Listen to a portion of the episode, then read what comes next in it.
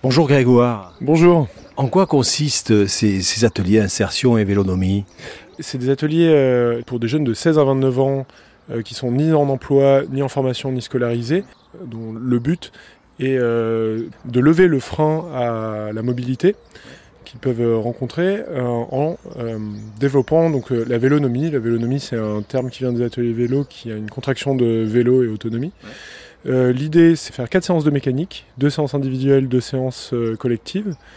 Les deux premières séances, on va avoir de la mécanique de base, rustine, euh, changement de patin et autres. La troisième séance qui est collective, on va voir quelque chose de plus poussé, comme le démontage d'un moyeu, le réglage du jeu.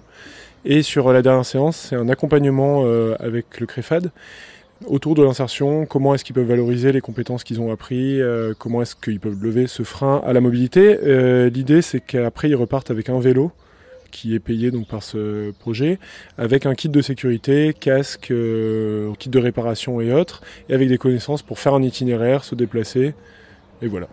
L'association met donc euh, euh, ces ateliers et ces compétences au service de ce jeune public? Ouais, l'idée c'est qu'on puisse transmettre au maximum ces connaissances en mécanique. Quelle est la fréquence de, de ces ateliers insertion et vélonomie? Donc la fréquence, on a des sessions à peu près tous les mois.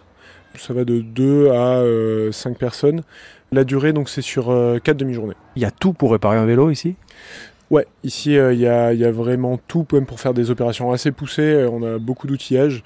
Notamment, on a aussi tout un atelier de création, alors qui rentre pas forcément là-dedans, mais de soudure, de... on peut vraiment pousser les réparations très très loin, quoi. Et, et, la création même de vélos. Ça a été peut-être aussi ce dispositif une manière de découvrir un certain goût pour la mécanique pour certains jeunes qui sont passés par ici?